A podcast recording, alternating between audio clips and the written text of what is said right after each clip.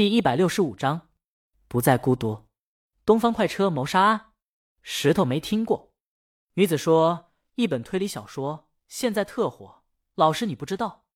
红山，石头哥整天玩泥巴呢，不知道也正常。去你的！石头给他一脚。红山拍了拍腿上的牛泥土。石头哥，这本书挺不错，特别适合看店，一个人悠闲的时候放松下身子，然后开动下脑袋。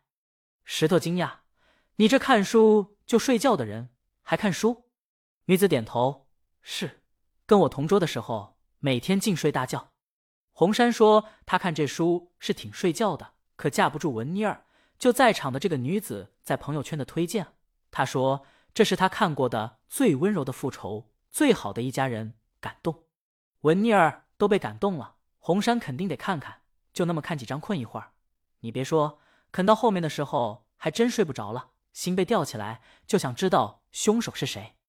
石头摇头，这就是爱情的力量啊！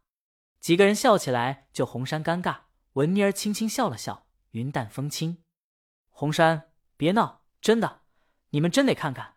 你们要不看，我可剧透了。这案子可是一桩无法破解的悬案，就是最后侦探都没破解。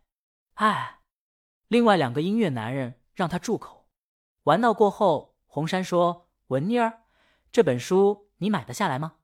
这本书挺火的，火但不好拍啊。”文妮儿说：“一水儿的外国人还是欧美大杂烩，取景的还在中东，文本中的生活、聊天等习惯全是外国人的习惯。”说到这儿，文妮儿很佩服。你说一国人写了一堆外国人的推理故事，他大受震撼，觉得这作者是个变态，但不能理解。太影响代入感了。这要是放到民国时期，坐着火车，吃着火锅，唱着歌，然后发生这谋杀案，同样可以。那影响力比现在这本书在国内的影响力翻一倍还多。江阳在旁边听着大受震撼，让子弹飞得深疑。文妮儿觉得，就那一堆外国人，这小说国内想要版权的人不多，即便想买，出价也不高。这作者还是个新人，有人买版权。高兴还来不及呢，文妮儿想的很好，就算影视改编权买不到，话剧改编权也行。这大小是个 IP 呢。红山附和：“这生意我看行。”他们在一起就是乱砍。不一会儿又说到了张伟要上，行路者哥，这是红山就这两天了吧？石头，嗯，到时候大家都捧场啊。一男人说：“这节目是真不错，咱乐队要能去演一场就好了，指定火。”安远乐队本来就那样半死不活的，他们在音乐节的时候还一起喝过酒。你看现在那期节目一播出，现在到处在放《向前跑》。石头那是人歌好，红山是艺名厉害。几个玩音乐的一致同意，他跟大魔王复出以后，那可真是首首好歌，关键风格还多变。真不知道大魔王从哪儿挖出来这么一位才子。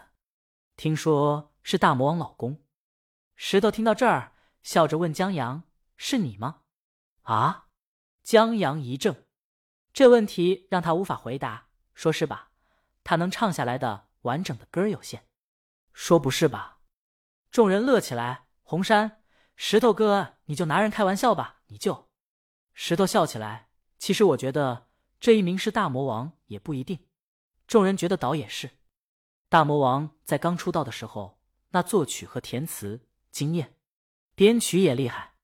红山说起了张伟的《石板路》，这歌编曲是我、张伟和石头哥一起整的。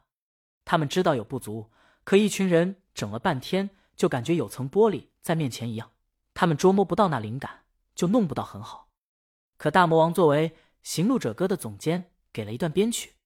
张伟拿回来 demo，他们一听，嘿，就是我们想要的。一男音乐人惊讶。这么神呢？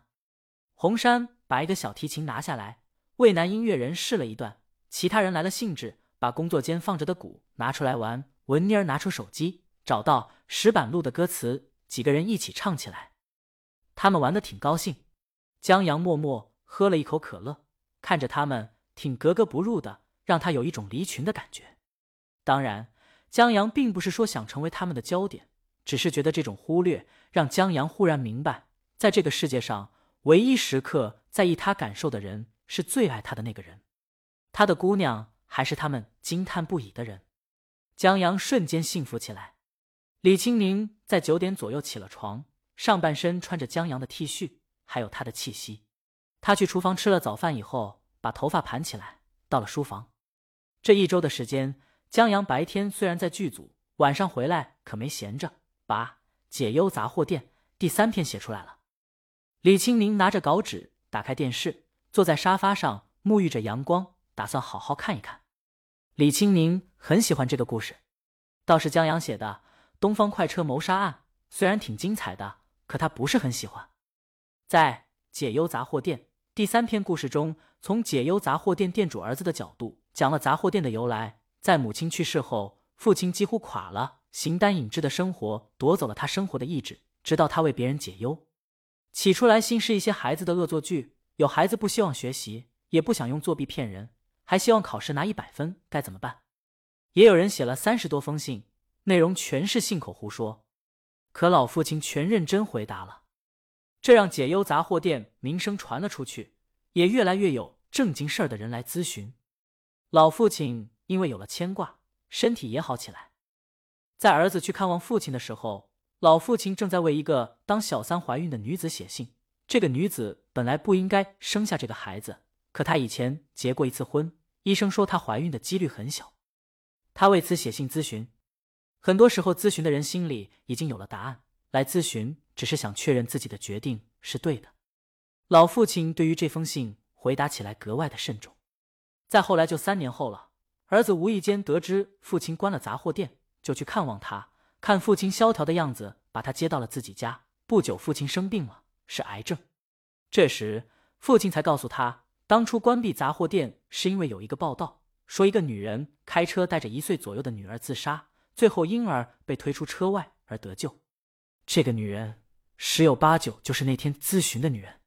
报道上说，这个女人没有工作，生活窘迫，孩子没有爸爸，她还因为拖欠房租被勒令搬走。